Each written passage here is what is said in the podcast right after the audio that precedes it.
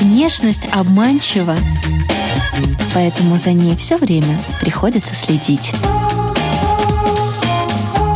Программа «Внешний вид» на Латвийском радио 4.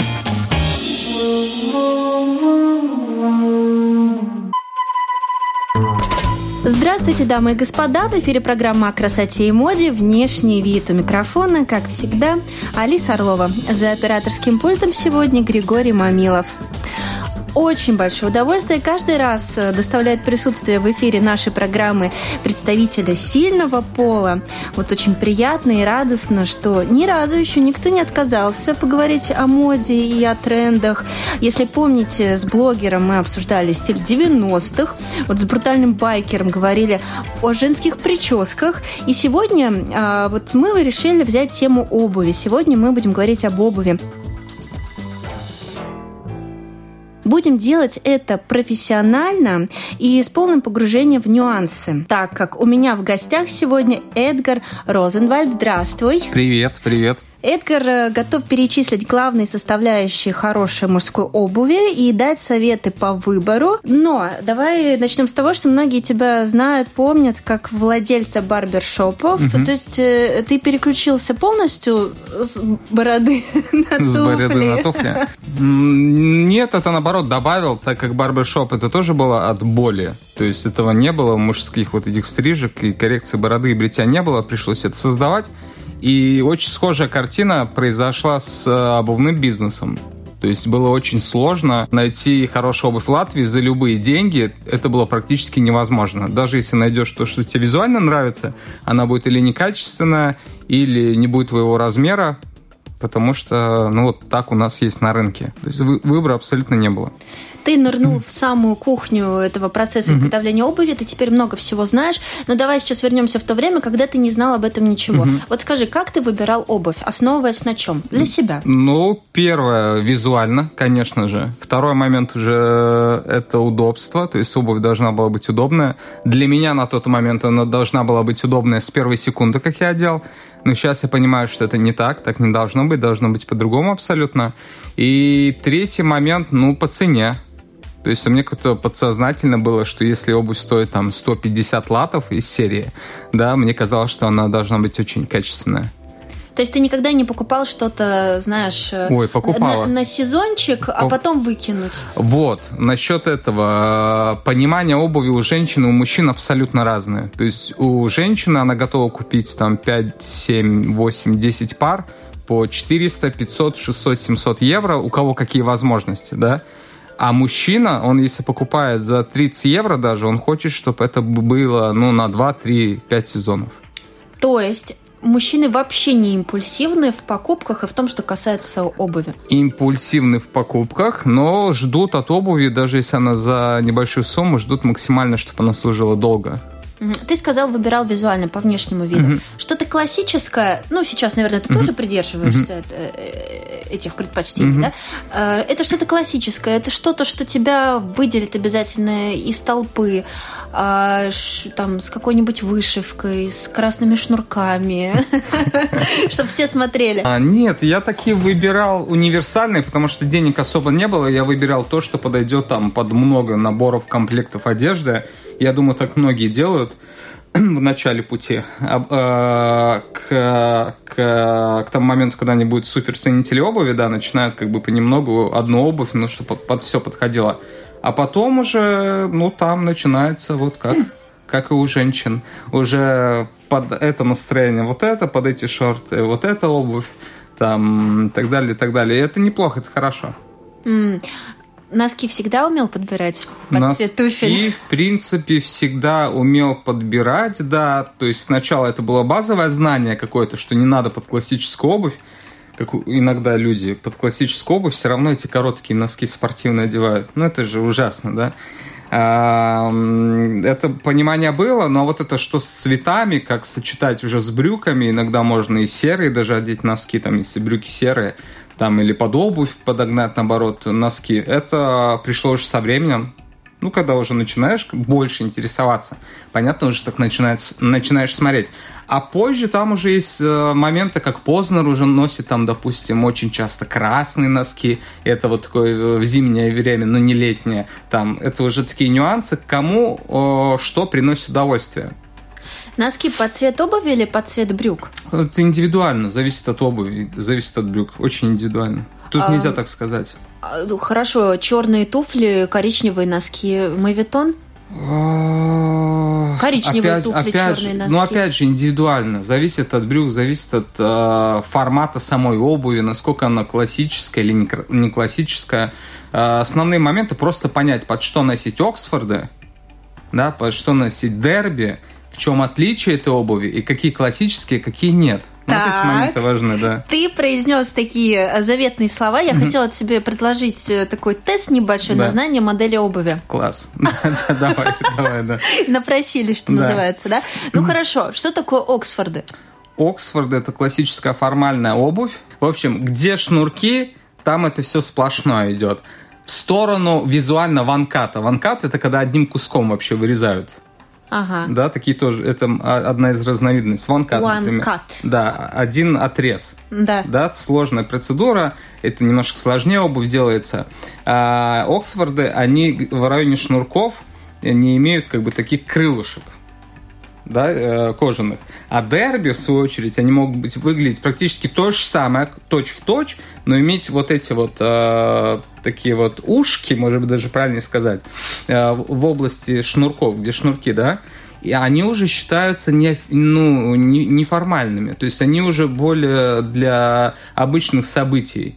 И, например, если это будет какой-то званный, званный бал или такой там, где строгий дресс-код мероприятия. Если человек придет дерби, но это минимум странно, это удивительно. Да, то есть все-таки это надо Оксфорды одевать.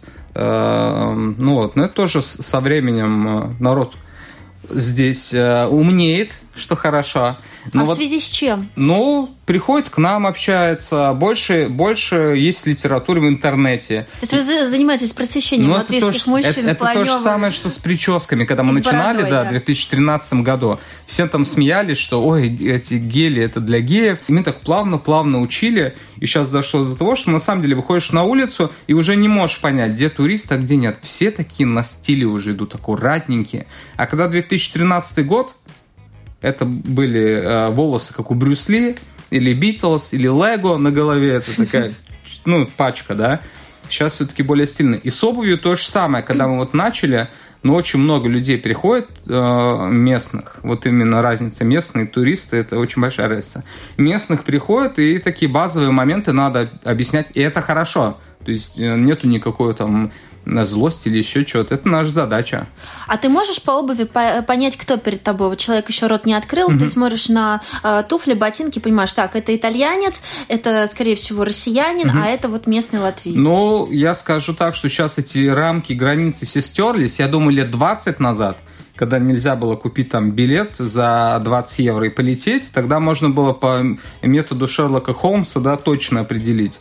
А сейчас все-таки нет. Ну, россиян, у россиян, конечно, свой стиль, это можно увидеть э, даже до разговора. Но итальянцы, англичане, немцы, ну, так, ну так. Можно, может быть, в разговоре, даже если выбрать нейтральный английский язык, а он сам этот человек откуда-то с другой стороны, можно понять потом, из какой он страны. Потому что есть все-таки свои вот моменты.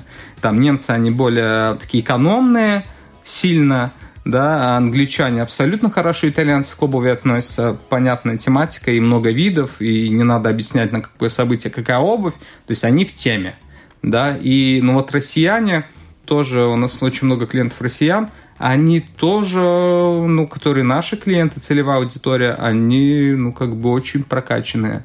То есть знающие прям заходят на уровне потребителя, супер прокачка. Такие прям приходя в магазин, э, мужчина, на что он должен обратить внимание, что он должен посмотреть? Вот он вертит в руках э, этот ботинок, да, на стельку, да. на э, шнурки. Ну, на все эти моменты надо обратить внимание абсолютно, но это знания, то есть э, не такие, что скачал приложение и резко стал разбираться. Это все-таки со временем. Ну, какие основные нюансы? Нужно выбирать бренды, которые все-таки они обувные. Это уже хороший знак. То есть э, есть много модных домов, которые не, не является главной задачей делать обувь. Ну, различные, самые знаменитые, там мы сейчас не будем называть, ну, какие-то, да? Да. Их э, не стоит задача делать обувь. Они делают сумки безупречно, плащи, там клетчатые, еще что-то, но они не делают обувь, да, и от этого надо отталкиваться. Если мы берем вот этот дорогой сегмент – ну, обуви. То есть, если человек решил купить, вот за 800 евро хочу обувь хорошую себе купить, как определиться? Первый совет – это, конечно, не лезть в эти бренды, которые не занимаются э, обувью. То есть нужен специализированный бренд, который только обувью, еще аксессуарами плюсом. Если человек там решил купить обувь за там 100 евро образно, вот в такой вопрос, ну, то есть 100-300 евро, как вы думали? А, ну, я думаю, что наши люди вот пытаются уложиться в эти 100, да, 150. Тогда просто нужно все время смотреть на качество э, немножко можно изогнуть, посмотреть, как она кожа себя ведет, да, при сгибе. Может быть, очень быстро там начнут эм, такие сгибы глубокие появляться, некрасиво будет деформация. А выбирать обувь, ну, допустим, если за 100 евро, то там понятно, что через время и даже за 200 и за 300, если, ну, в обычном магазине, то через время Оксфорды будут себя не очень хорошо вести. Вот эта модель, которая э, официальная, да, она так, если не качественная, недорогая, она очень быстро превращается в такую, ну, ходит, не знаю, ну, в Москве это называли крыса на ногах. Вот прям так и говорят. Ну да, ну да, вот там, где делают обувь 6 дней подряд себе одну эту пару э, сам физически замученный. Вот там называют или носки на ногах, ну, кожаные, обувь. Ну вот ходят люди, и они так сгибаются очень странно, формы не имеют, да. То есть при приобретении лучше, наверное, брать дерби, брать на какой-то подошве или резиновый вибрам. Вибрам это вот э, одна из самых знаменитых резиновых подошв. Ну, такие, как бы, которые даже внешне выглядят, ну, надежными. Потому что если они уже с вида, даже ты их не одел, они уже так выглядят, как-то не очень. Но, скорее всего, на наших условиях но очень быстро они деформируются, будет просто некрасиво выглядеть. Это потом еще надо еще пару еще покупать. Поэтому лучше, конечно, вначале смотреть вариант купить э, обувь подороже. С подошвы она сама кожаная вся, многослойная, собранная. Это если обувь дорогая, хорошая. Вот. Как слоеная? Как слоеный Но пирог? из многих слоев собирается обувь. Как э, э, простым языком, как капуста это все формируется. Вот это итальянская школа обуви изготовления, английская, тоже они очень большие молодцы. А советская школа, как мы понимаем, и многие люди, которые обувь не разбираются, так и думают, подошва, и наверх крепится любая подошва, и наверх крепится топ, ну типа верхушка, и с копками там или прошито, все. Это дешевая обувь, да, которая вот носится там один сезон, два дня, не знаю сколько.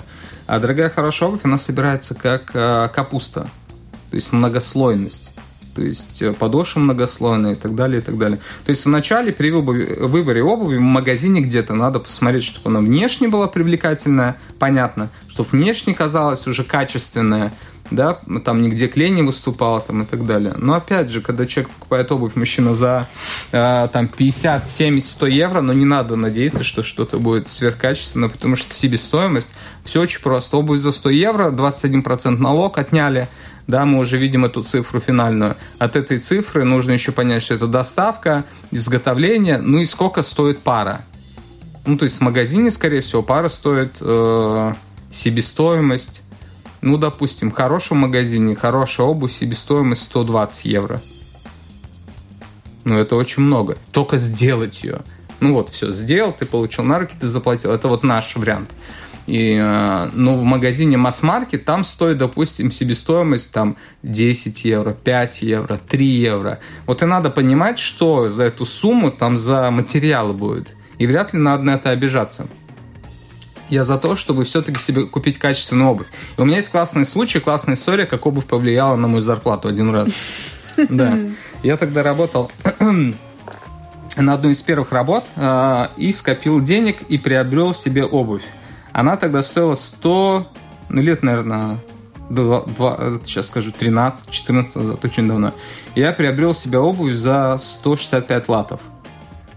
Это тогда было, ну, прям... Угу. Ну, сейчас за 200-300 уже не найдешь, но, но в те времена было 165 лат. Это было, ну, очень много. И тут я устроился в один дом, э, медийный, там занимался рекламой и так далее, и так далее, очень много напродавал, но как-то вот не попал в каких-то графики, в которые невозможно попасть, там какие-то задачи. А, и они говорят, ну все, а я целый месяц проработал в этой обуви, красиво выглядел, там ходил, ну, целая история.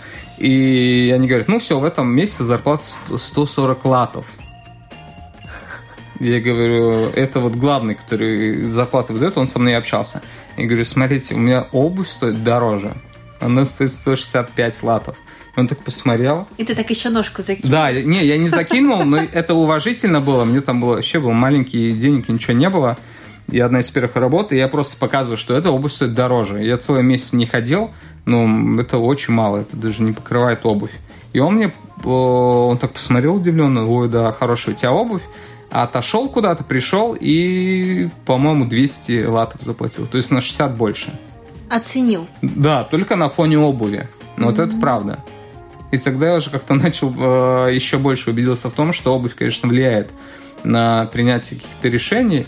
Но у нас в Латвии, я говорю, что через 5-10 лет, конечно, понимание вот этого стиля будет лучше. Но сейчас очень часто человек выходит с дорогой... Та же история, как с прическами раньше была. Человек выходит с дорогой машины. Видно, что он статусный, там дорогие часы.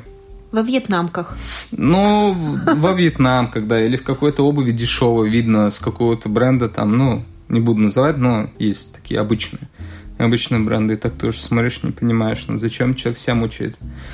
Ну смотри, mm-hmm. это же мода, которая пришла к нам. А, европейская мода, когда миллионер выглядит mm-hmm. как э, бездомный практически, да. какая-то да, футболка да, да, растянутая, джинсы mm-hmm. и кроссовки. Ну или как Стив Джобс. Да. Еще я это слышу часто на бизнес-тренингах, там, которые иногда тоже сам проводил. И люди говорят, ну а как же Стив Джобс, он же там в этих кроссовках, джинсах ходит. Но это как бы очень односторонняя позиция, неправильная, потому что когда какие-то важные события, официальные, даже Стив Джобс приходил в смокинге и в классической обуви.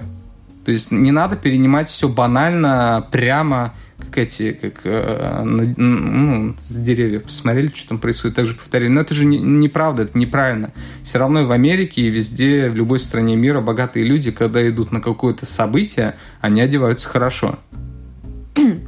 Как ты относишься к последнему тренду утрированно уродливой обуви? Вот. Баленсиага, да, да, да, да. А, что там еще? Все вообще уже делают. И да. Adidas, Nike, все стараются, да, и Puma, вообще все стараются как, влезть туда, страшно бы сделать, да. Да, как это инопланетное, что-то там такое странное, да. Такая как расплавившаяся, да, на сковороде, как будто подошва да, так Говорят, очень удобные, угу. э, вроде модно, угу. а вот ты как Я очень хорошо отношусь, абсолютно здорово. Это уже момент индивидуальности. Если позволяет ситуация, почему нет? У меня тоже у самого очень много разных вариантов, не таких, конечно, но вариантов кроссовок у самого. Это нормально. Не надо просто крайности. Все, я в классике. И плюс 40, и всегда в классике, там, и, и, и плавает, и в классике, и там в, в этих в Оксфордах и на пляже. Но это, но это тоже однобокая такая ситуация. Плавает в Оксфордах. Ну, из серии, да. Но это же у нас же как народ. Буквально все понимает. Я в классике. Это значит все. Он сейчас и в шортах плавает, в классических, и, и трусы классические вечно носит, там, не знаю, и галстук, и в галстуке спит. Но это неправильно. Поэтому к кроссовкам я отношусь очень здорово. Это целая веяние, новая культура. Молодежи есть что делать. Они там это коллекционируют. И не только молодежь, но и просто взрослые, богатые, любые люди. Но это здорово, когда люди от чего-то получают удовольствие. Э, что такое лоферы? Продолжаем наш тест. Угу. Давай э, просветим угу. людей. Лоферы. Лоферы Кто это? Это вот эти. Здрасте. Да, лоферы, там есть несколько их разновидностей, на самом деле там довольно-таки много. Ну, это больше всего обувь на такие теплые периоды, эм, периоды сезонов. И она считается такая низкая, то есть она ниже, чем обычная обувь, и без шнурков там с такими бубенчиками, и бывают без бубенчиков, бывают пенни-лоферы, там как будто так, с такой дырочкой для монетки, там, э, ну, такой вот вариант более удобный, летний, я бы сказал. Обувь. На мокасины похоже. Похоже, но не но не потому они. что мокасины это, да, отдельная уже тема. Челси. Да, Челси высокие, э, осень, весна, у нас даже зима. Э, человеку просто можно представить, ну, такой банальный, да, пример – высокие, повыше, такие как пол, полусапоги, и посередине идет такая, а, сбоку, с двух сторон идет такая как резиночка. Ну, вот это и есть, да, Челси. Внимание, эспадрильи. Ой, эспадрильи, по-моему, тоже эти маленькие такие между, между... Там есть слиперы, потом есть слоферы, потом есть макасины, вот это там рядышком. Да, и все. веревочная подошва, что их отличает. Ну, Ты да. все это знал э, до того, как стал заниматься обувью? Не, я, я примерно знал, я примерно какие-то моменты знал, а потом, когда я решил заниматься этой темой, я сразу полез в такой дорогой сегмент и такой по-серьезному и надо было себя так сильно, сильно прокачать в каких-то моментах определенно. Поэтому я сначала поехал э, в Москву. В Москве я сделал... Не, не так было сначала, вообще поехал в Италию. Поехал в Италию на этот завод, где, где, где мы делаем обувь. А, там маленькое семейное производство. Сами не делают, там дядя стоит, тети, они там все это создают на заводе. На самом деле очень интересно даже по атмосфере. Ну, то есть заходишь, так необычно для нас, да, эм, и очень так здорово, приятные очень эмоции. Эм, да, в Италии это делают на маленьком семейном производстве. Материал самый лучший используется, там тоже есть разные разновидности. Мы работаем с теленком, вообще с французским. Итальянцы закупают с Франции теленка, чтобы из него делать обувь. Оказывается, это лучше, французский, итальянский теленок уже не очень, там, потому что надо французский, они, они там по легенде, по задумке живут в каком-то особенном регионе, где не кусают комары, кожа более прочная, более там лучше. Не там. кусают телят? Ну, серии, да, да. Ну, как говорят. И что она намного удобнее носится, и кожа лучше дышит. Ну, так и есть, на самом деле. Это дорогая кожа, качественная. Ну, она очень ощущается на ногах да, контраст поразительный. Да, я поехал в Италию, посмотрел все это на себе, убедился, что это реально Италия. Там мне уже начали много моментов рассказывать. Один специалист, у которого ателье в Москве, а в Москве у нее и Ургант заказывает, и Познер. То есть на очень таком серьезном уровне вот наш технолог, с которым мы работаем. Потому что в Италии тоже есть вот этот момент made in Italy, да?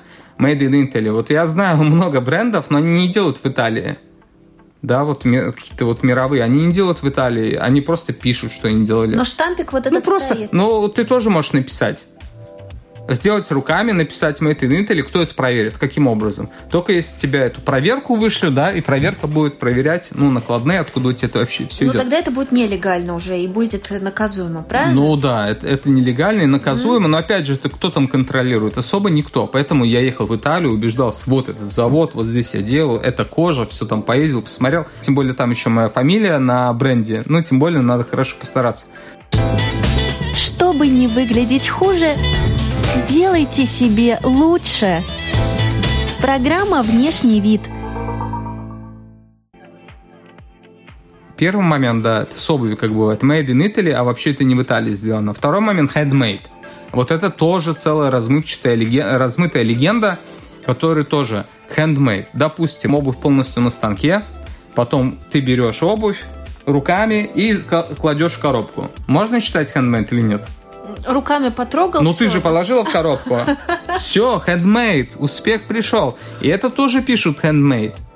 Ну, это же не ногами обувь собирают, правильно? Ну, там, это руками собирают. Значит, тоже вот этот фактор размытый очень сильный. Любой может человек полностью даже в Китае склеить там обувь, склеенную сто раз, написать handmade, потому что ее положили руками. И здесь то же самое. В моей обуви э, я специально выбирал этапы, которые мы будем работать, э, через которые, как мы будем собирать обувь. Максимально это все делается вручную, насколько это можно. Если уже 100% вручную, как я делал сам в Москве за 6 дней, вот эта вот история, да, мучений моих. Слушай, с, так ты дизайнер? С, с утра до вечера. Ты это, это другая тема. Ну, сам дизайн я сам выбирал, да. Какие-то модели нам подсказал этот э, специалист-технолог с Москвы. Э, очень рабочие, классные. Но очень много я и сам выбрал. Просто чувствовал, хотел, так и сделал. Ну да, поэтому здесь тоже такие моменты, чтобы э, человек не обманулся. Mm. Вот это made in Italy, handmade. А еще бывает, что в Италии находится завод китайский. И они тоже, те же китайцы, которые made in China, они переезжают в Италию, это много заводов, и они с полной уверенностью уже официально делаются типа в, в Италии, но это Китай. Вот, mm. вот это много таких ловушек, которые люди могут попасть даже покупая обувь там за тысячу, полторы евро. Или как в России этот бренд будет, не буду называть, там написано техника и написано и, и немецкое качество. Сами они делают в России, а, ну, а качество-то как немецкое? Немецкое качество. Я могу написать итальянский стиль и делать в Риге, ну и так далее. Ну, то есть надо быть э, с людьми максимально честными, что я и хотел, вот когда сам открывал. А, давай возьмем а, три возрастные группы. А, там подросток, угу. студент, угу.